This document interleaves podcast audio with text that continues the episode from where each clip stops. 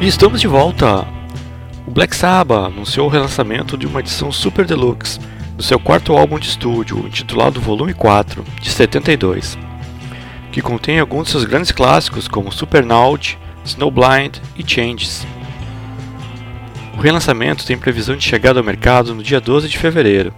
Entregará aos fãs um conjunto de 4 CDs e 5 LPs, prensados em vinil de 180 gramas. Ambas versões apresentam um livreto com citações dos integrantes da banda, fotos raras e um pôster com arte inédita do álbum usado no título Snowblind. Mas o grande atrativo dessa coleção fica por conta de 20 gravações inéditas de estúdio e ao vivo. São outtakes das faixas utilizadas no álbum original, uma releitura instrumental da canção Under the Sun e 11 performances ao vivo gravadas em março de 73, em várias paradas ao longo da turnê do grupo no Reino Unido. Inclusive, essas gravações foram originalmente programadas para um álbum ao vivo, que acabou sendo cancelado.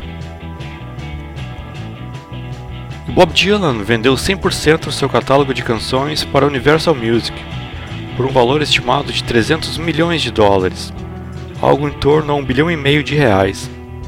Segundo apurou o New York Times, essa transação pode representar a maior aquisição da história envolvendo direitos de publicação musical. O catálogo de Dylan se estende por seis décadas, inclui mais de 600 músicas, incluindo grandes clássicos como Blowing the Wind, Like a Rolling Stone, Jokerman e por aí vai. A coleção é uma das maiores joias do mundo da música, uma série de canções que remodelaram o folk, o rock e o pop, inspirando inúmeros artistas.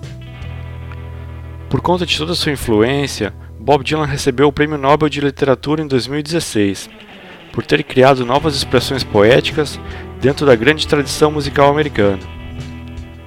O valor das músicas e gravações disparou nos últimos anos, graças ao streaming, que tem alimentado uma gigantesca expansão para a indústria musical depois de anos de queda.